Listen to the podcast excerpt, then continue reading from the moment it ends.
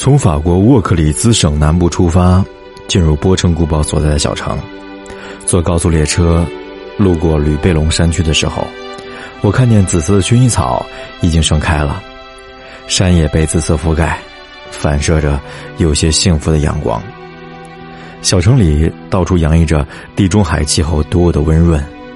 我看见许多金发女孩，头上戴着薰衣草编织的草帽。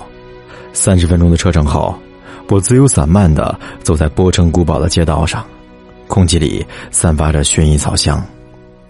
街道上斑驳的石块影射着这座小城的沧桑。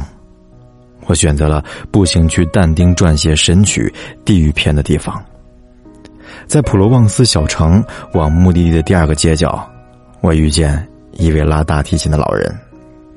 他那花白的胡子和斑白的头发交织为一体，杂草般的蔓延，皮肤的沟壑巧妙的将自己写入陌生人对这座小城的印象中。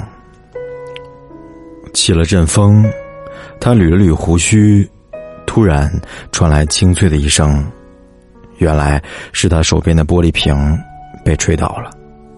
那是一个用过的酒瓶，绿色的玻璃瓶里面装满了棕土。有一株已经冒出绿色的植物的茎，在绿色的反光中，仿佛能看见马上要绽放的带着羞涩的花苞。老人像是失去了什么一样，四处张望。他用紧张的语气说出并不让人感到紧张的话语：“我的瓶子呢？我的瓶子呢？”大概是我在帮他把瓶子扶起来的时候，他一把抓住了我的手腕。不要拿走它，好吗？他语气诚恳，用了一个有着乞求意味的法语单词。他从我手上接过瓶子，从上抚摸到下，像是在爱抚自己的爱人。为了表示歉意，我在他的帽子里放了十二欧元。他很感激，突然拉住了我的手，执意要为我演奏一曲。是一首很老的法国民谣。我问他：“这瓶子里装的是什么？”他说：“是一株薰衣草。”老人突然伸出手，大概是想要抚摸我的脸。出于本能反应，我躲开了。老人的手落空了，我看见他一脸的悲伤。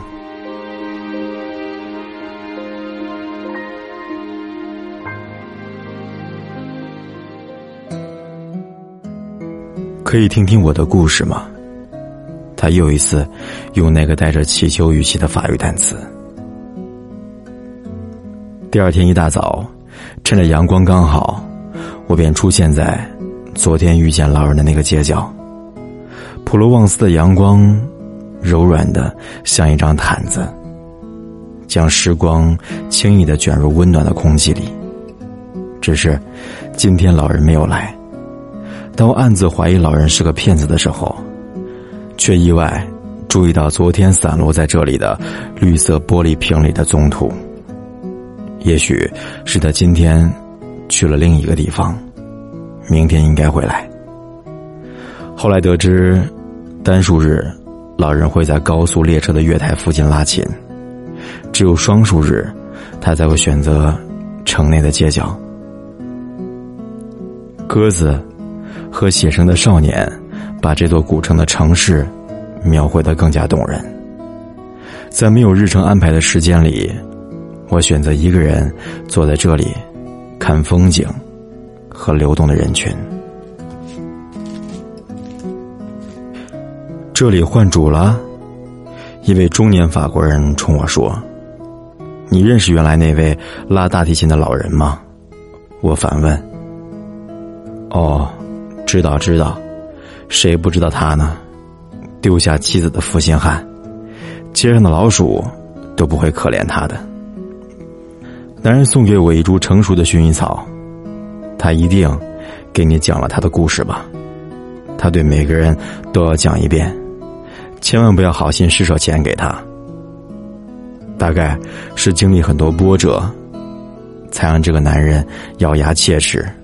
如此不屑的说出这样的话，然后没等我追问，便离开了。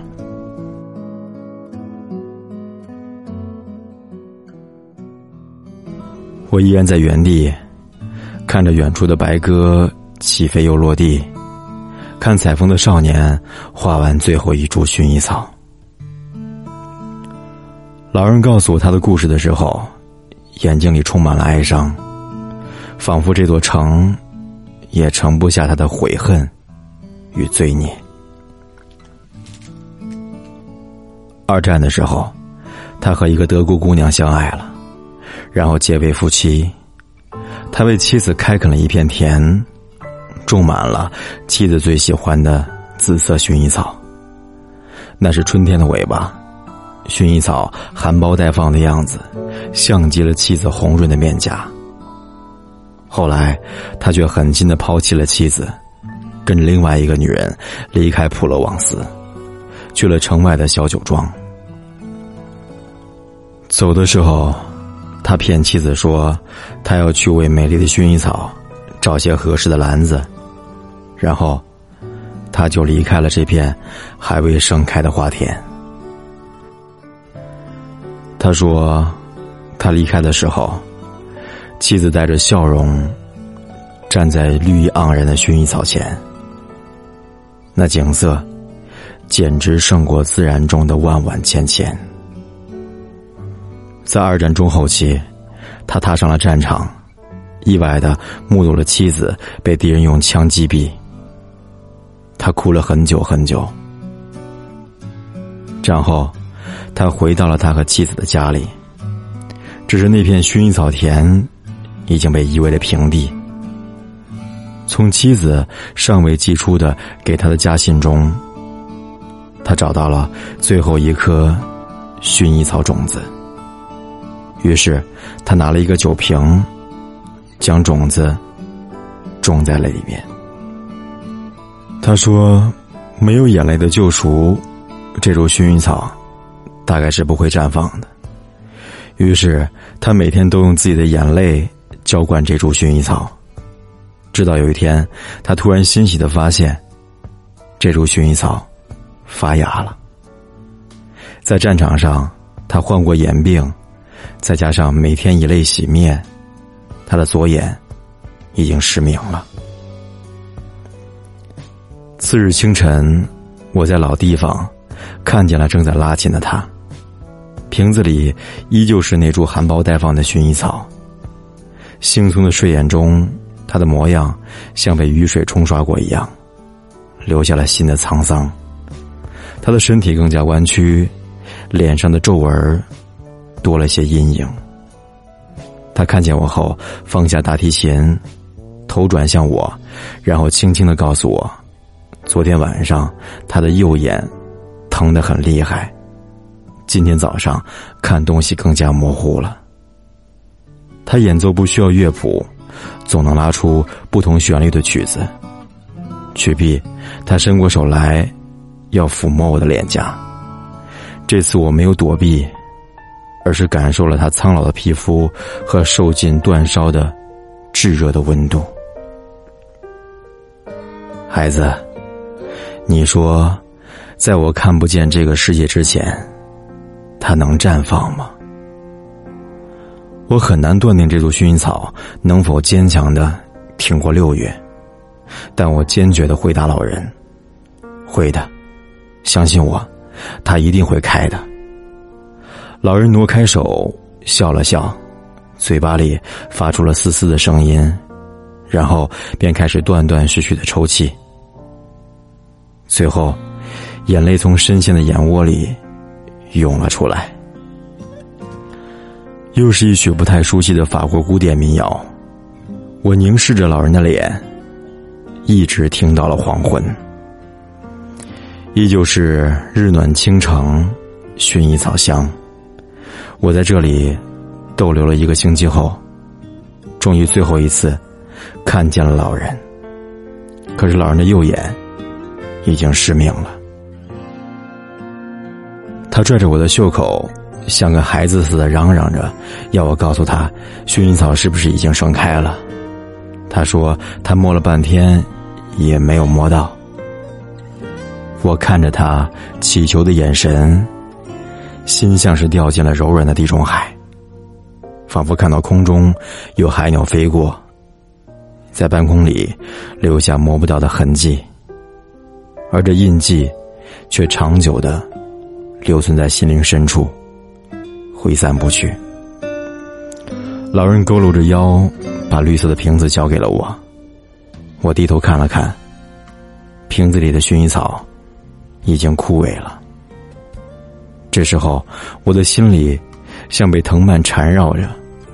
我轻轻的触摸了一下老人粗糙的手掌，那划痕又一次隐隐作痛，像是血管里的血液突然加速，许多莫名的冲击感。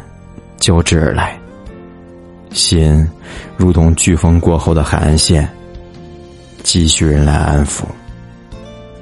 你等我一下，就三十秒，就在原地，不要动。我转身就跑，跑到喷泉旁边，在一个小女孩的草帽上摘下一株绽放的薰衣草，插到瓶子里，然后又飞快的跑到老人的面前。我把他的手。轻轻的放在瓶口，好让他能够触摸到每一瓣细小的花蕊。他不紧不慢的轻抚着花蕊。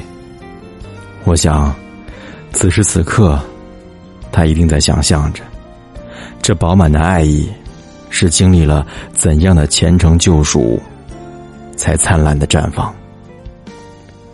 只要他感觉到幸福，一切悔恨就会过去。就会当做往事遗忘。真的等到它绽放了，真的绽放了。哦，感谢上帝，我爱你，我永远爱你。他抱着瓶子欢呼，脸上露出久违的笑容。我要为我的妻子拉一曲，我要为我的甜心再拉一曲。老人把瓶子放在手边，拉起了那首我最初遇见他时演奏的曲子。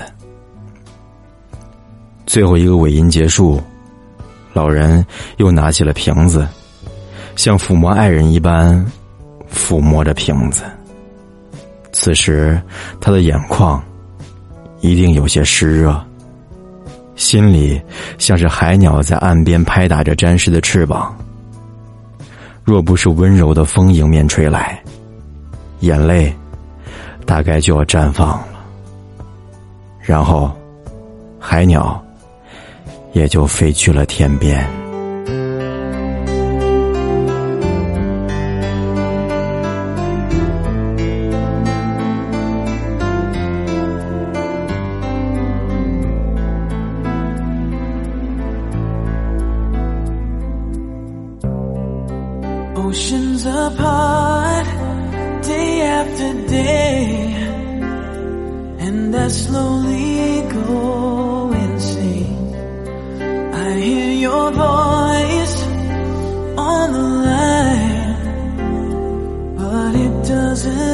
Stop the pain.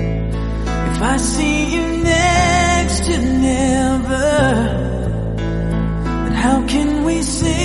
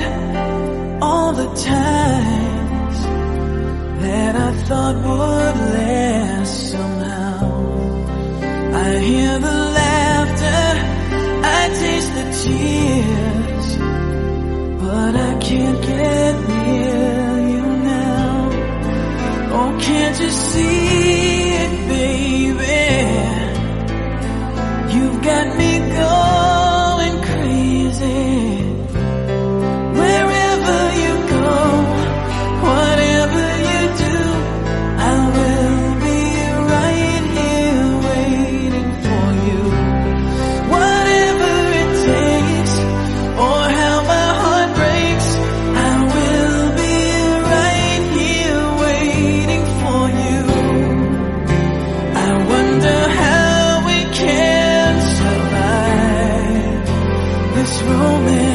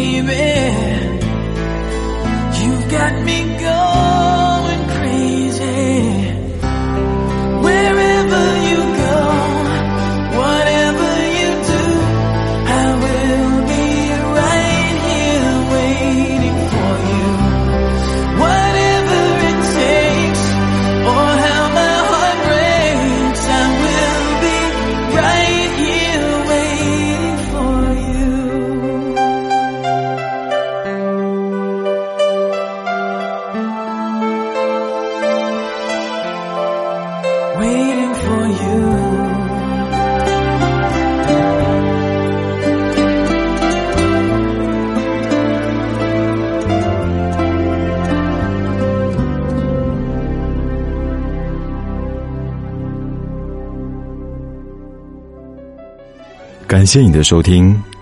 如果想了解更多资讯，欢迎关注我的微信图文订阅号，在微信公众账号当中搜索‘凯旋的凯’，紫色的紫，凯子，或者关注我的新浪微博‘凯子’。晚安，Good night，我们梦里见。